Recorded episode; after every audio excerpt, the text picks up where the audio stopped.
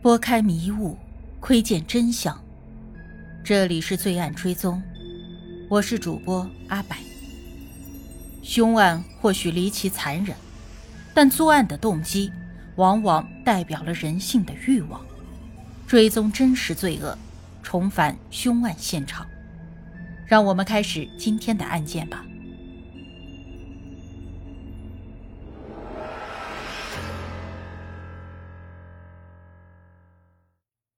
一提到香港奇案呢，肯定就会提到人肉叉烧包，也就是著名的八仙饭店灭门案。其实这个说法不太严谨，因为八仙饭店是在澳门，而这起案件随着嫌疑人黄志恒的自杀，真相或许没有大白天下的那一天了。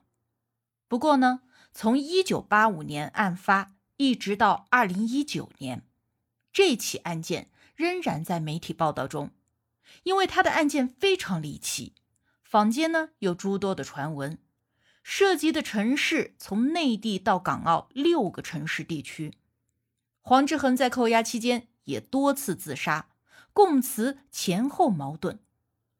他究竟是不是真凶，又有没有同党协助，至今仍然无法得知。而根据八仙饭店灭门案改编的影视作品也是非常多的，最出名的就是一九九三年的三级片《八仙饭店之人肉叉烧包》。我们回顾一下案情哈，在一九八五年的七月初，在路环黑沙阿婆央沙滩发现了断手断脚，但是澳门司警并没有重视。这里要跟大家描述一下当时澳门的社会环境。这样子呢，大家就会更容易理解为什么警方在发现残肢的时候是这样的一个处理态度。在二十世纪六十年代呢，澳门的人口是二十多万，到了一九八五年呢，人口倍增至了四十万，黑市以及流动人口多达数十万。由于珠海距离澳门啊最近的地方不足一公里。所以有很多的偷渡者选择在珠海游泳，或者是坐船偷渡到澳门。但是偷渡的风险很高啊！不法分子安排偷渡者进入澳门，并且伪造证件，形成了一条产业链。他们安排偷渡的这些人又受到这些黑社会的胁迫，最终啊，女的多半是沦落风尘，男的呢就变成苦工劳力。根据澳门的法律呢，如果当场抓到了偷渡船只，在船上负责偷渡的蛇头会被判重刑。所以，如果遇到了海上缉私船，蛇头就会强迫偷渡者跳海，而这个过程中经常就会有人溺亡。因此啊，澳门海域呢经常就会出现浮尸，警方也就见怪不怪了，既不会调查，也不会打捞。任由尸体飘出了海域的范围，在阿婆央沙滩呢发现的残肢，经过澳门司警的估计，应该在水中已经浸泡了超过一个月，腐烂严重，甚至都没有办法交给法医检验的程度。同年的八月八日下午十二点三十分，有游泳的人在阿婆央沙滩又发现了八件人体残肢，包括四只右脚掌。两只左脚掌，左右手掌各一只，其中有一只手掌还能够提取到指模。由于残肢的数量较多，司警这次呢就比较重视，就将这些残肢送到了山顶医院去进行检验。法医在检验后呢，判断这些残肢并不像是被鱼咬断的，或者是被船只的螺旋桨割断的，应该是人为斩断，而且从腐败的程度来推断。这些残肢应该在海上漂浮了两至三天以后才搁浅在沙滩上。八月十日上午十点三十分，澳门水警在黑沙湾巡逻，发现一只野狗正在啃食一只人类的右掌。水警发现之后呢，马上就通知了陆警前来处理。随后，探员将这只右掌也送到了山顶医院。八月十三日上午十一点，警方一艘水警轮在黑沙湾巡逻之时，在海面上发现了一只右手手掌。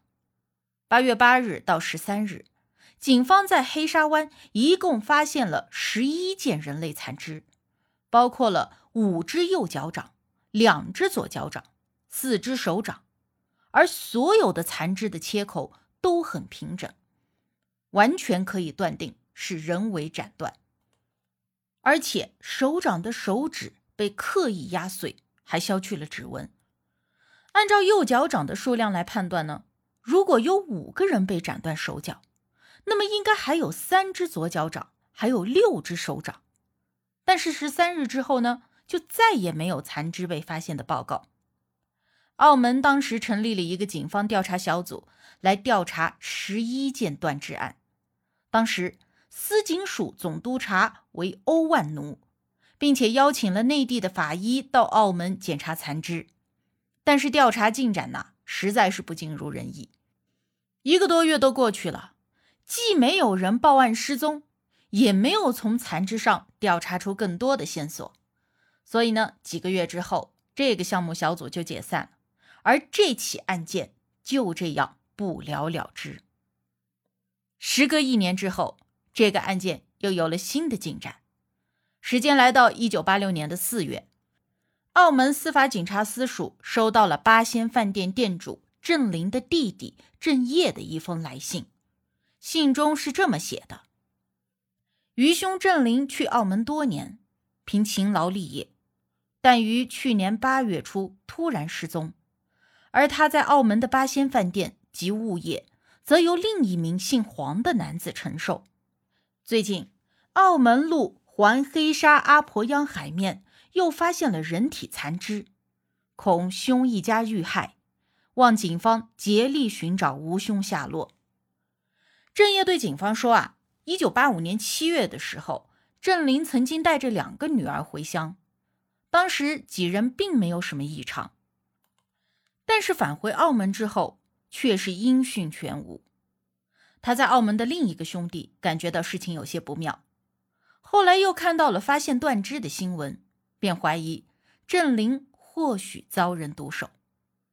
虽然郑林平时喜欢打打麻将，还有十三张，但是郑业不太相信哥哥会因为赌博而被害，并且他也给警方提供了一个嫌疑人，那就是现在接手八仙饭店的黄志恒。郑业说，虽然哥哥郑林是八仙饭店的老板，但是他的老婆曾慧仪。在金钱上对他把控的很严，家里的经济大权都在曾慧仪的手上，郑林的手里只有一点零花钱。郑业曾经劝过哥哥，让他不要这么放心的把家里所有的钱都交给老婆管。所以郑业怀疑啊，是这个黄志恒和曾慧仪两个人串通谋杀了郑林，然后抢夺财产。这封信的内容触目惊心，来信的时间点更是奇怪。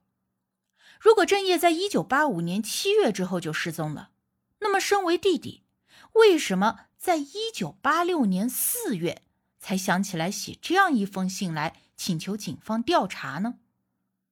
好，我们来说一说这个八仙饭店的来历。老板郑林的祖籍呢是中山三乡。在一九六一年到了澳门经营烧味道，为人呢质朴老实，工作也勤勤恳恳，在邻里街坊中的口碑还算不错。一九六三年的时候，经常合作的鸡鸭商林老板觉得郑林人不错，借钱给他在黑沙环马路与拱形马路交界处西侧木屋区开了这个八仙饭店。一九六七年。郑林跟岑慧仪结婚，两人育有四女一子。岑慧仪呢，祖籍是顺德贵州，她比较好赌，对金钱也看得很重，人缘也不太好。她有两位表亲住在广州上下九，而她每次回乡探亲，多在上下九居住。有传言啊，这个黄志恒与岑慧仪是远亲，两人的关系。还不同寻常。